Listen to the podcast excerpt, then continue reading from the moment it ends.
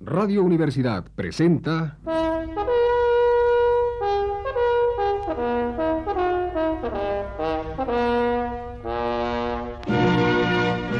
Testimonios.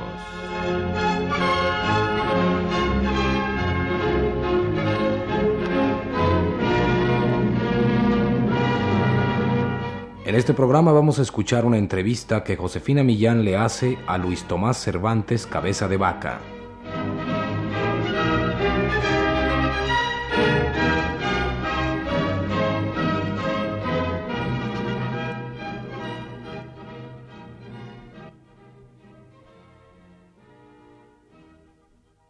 Luis Tomás, tenemos entendido que existe el plan de organizar el movimiento estudiantil. ¿Cuáles son las metas a seguir? Miren, el movimiento estudiantil como parte del pueblo de México que es también, necesariamente necesita organizarse, pero por favor que esta organización no se vaya a confundir de nuevo con la formación de un partido político estudiantil o juvenil. Nosotros no pretendemos nada de eso. Simplemente vemos que es necesario que el movimiento estudiantil se organice para responder ágilmente a todas las agresiones de que seamos objeto y podamos pasar de la defensiva a la ofensiva para responder a todas las agresiones que se hagan a cualquier universidad o escuela de la República y de esta manera poder nosotros desenvolver para podernos expresar nacionalmente y poder nosotros solucionar nuestros propios problemas. ¿Qué posibilidad existe de que se pudiera unir el movimiento obrero con el movimiento estudiantil en un trabajo conjunto? Bueno, el movimiento estudiantil para poderse unir al movimiento obrero necesita primero estar organizado y de esta manera podríamos nosotros ir a los obreros a ver en qué podíamos ayudarles a buscar aprender de ellos, no pretender irles a enseñar ni a los obreros ni a los campesinos. Tenemos muchísimo más que aprender de ellos que enseñarles. Nosotros no podemos ni debemos siquiera pensar en que podamos dirigir a los obreros o a los campesinos.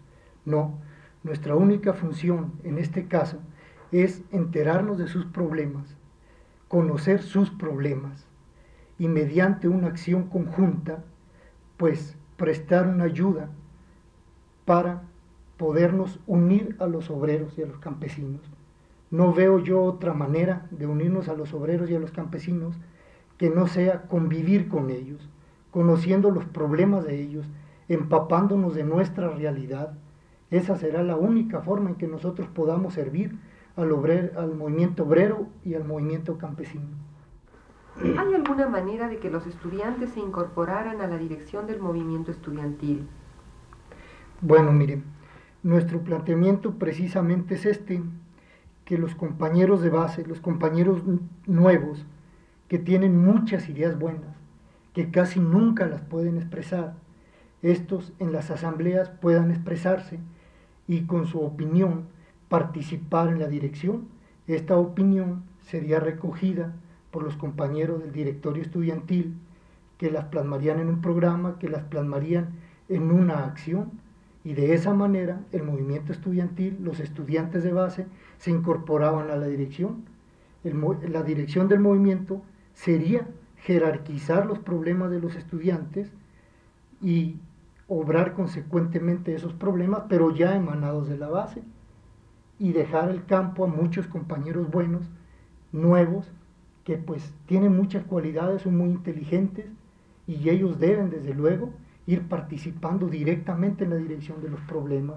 No podemos nosotros quedarnos por siempre en el movimiento estudiantil.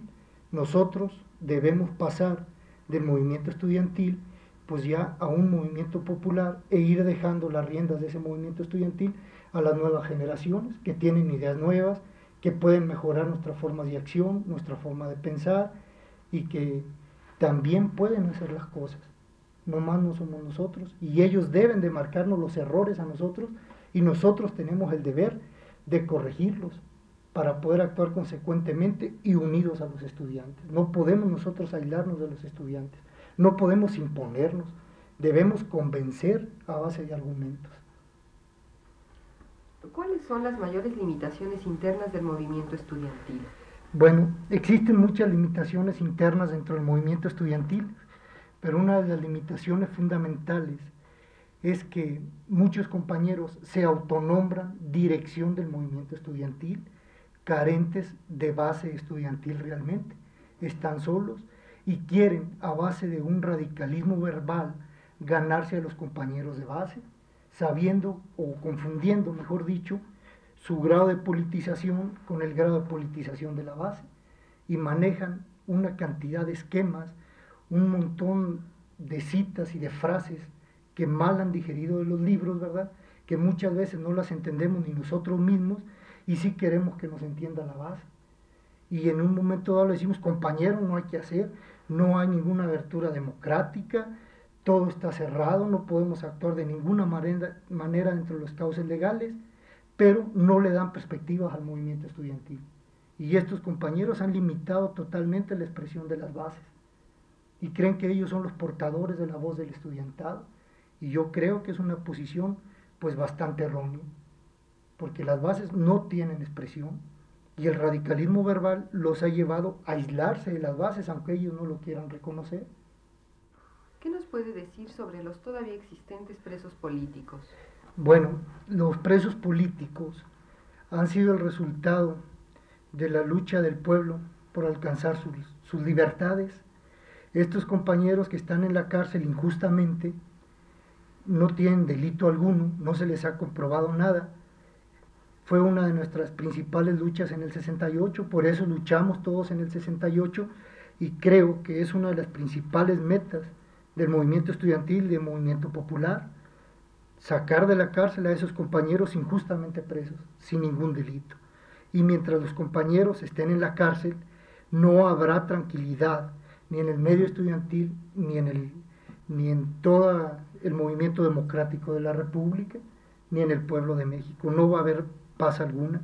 Ahora, no es justo que los que consideran principal, principales dirigentes del movimiento, como es el ingeniero Castillo, como es Guevara Niebla, como es Raúl Álvarez, como es Talamante, como es, pues, yo mismo, digamos, ¿verdad? Estemos fuera de la cárcel y ellos estén adentro. No existe ninguna razón lógica, ni política, ni moral ni legal para tenerlos en la cárcel. Es como decía el ingeniero Castillo, pues una manera de que el régimen le dé una satisfacción al imperialismo mexicano para demostrarle que todavía existe una mano fuerte que puede mantener gente en la cárcel por sus ideas políticas y no tanto por la idea, porque la idea no, no, no se encarcela, sino por la acción política al desarrollar estas ideas, que desde luego son ideas justas, ideas que han llevado a los compañeros a luchar por el pueblo sin ninguna ambición mayor que la libertad del pueblo. Radio Universidad presentó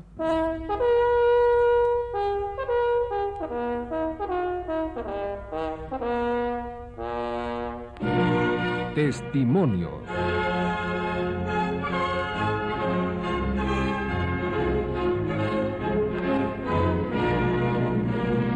En esta ocasión escuchamos la entrevista que Josefina Millán hiciera a Luis Tomás Cervantes Cabeza de Vaca,